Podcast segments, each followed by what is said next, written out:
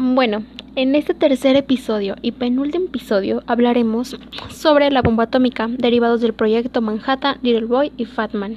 También se hablará sobre la ONU en la Segunda Guerra Mundial, que fue un tema súper interesante. Bueno, hablaremos sobre la bomba atómica. Cabe destacar que la Segunda Guerra Mundial trajo consigo el uso y desarrollo del arma más potente jamás fabricada por el hombre. La tecnología de las armas nucleares se desarrolló por primera vez durante la Segunda Guerra Mundial y después entonces la bomba atómica se ha usado dos veces en guerra, cuando Estados Unidos detonó dos armas nucleares sobre las ciudades japonesas de Hiroshima y Nagasaki en agosto de 1945.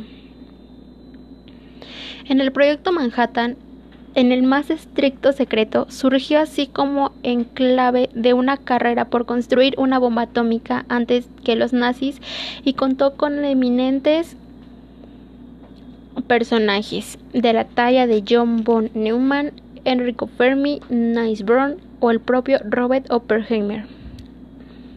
Roosevelt autorizó en 1941 el desarrollo de la bomba atómica con la ayuda del Reino Unido y Canadá.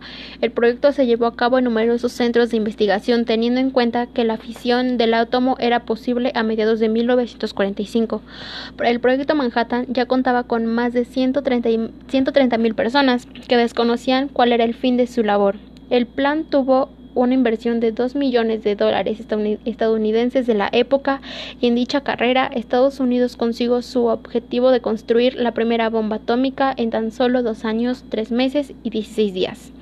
Tras las primeras pruebas, el presidente Harry Truman, sucesor de Roosevelt, daría la dramática orden. El 6 de agosto de 1945 se detonó la bomba bajo el nombre en clave de Little Boy sobre Hiroshima y el 9 de agosto se detonó la bomba bajo el nombre de Fatman sobre Nagasaki.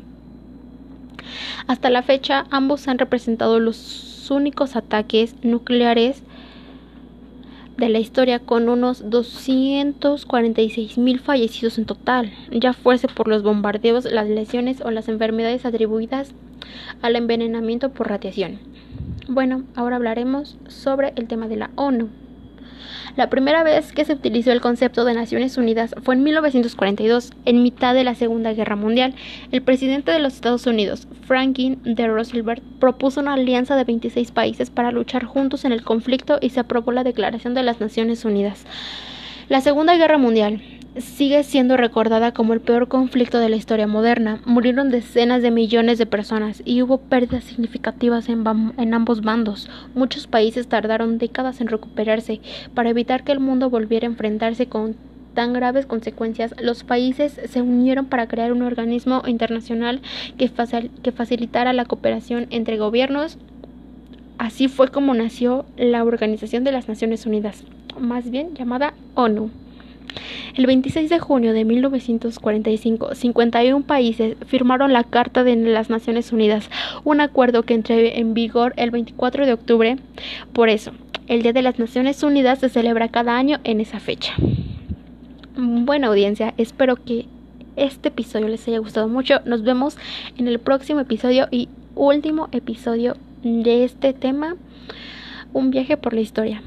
Muchas gracias.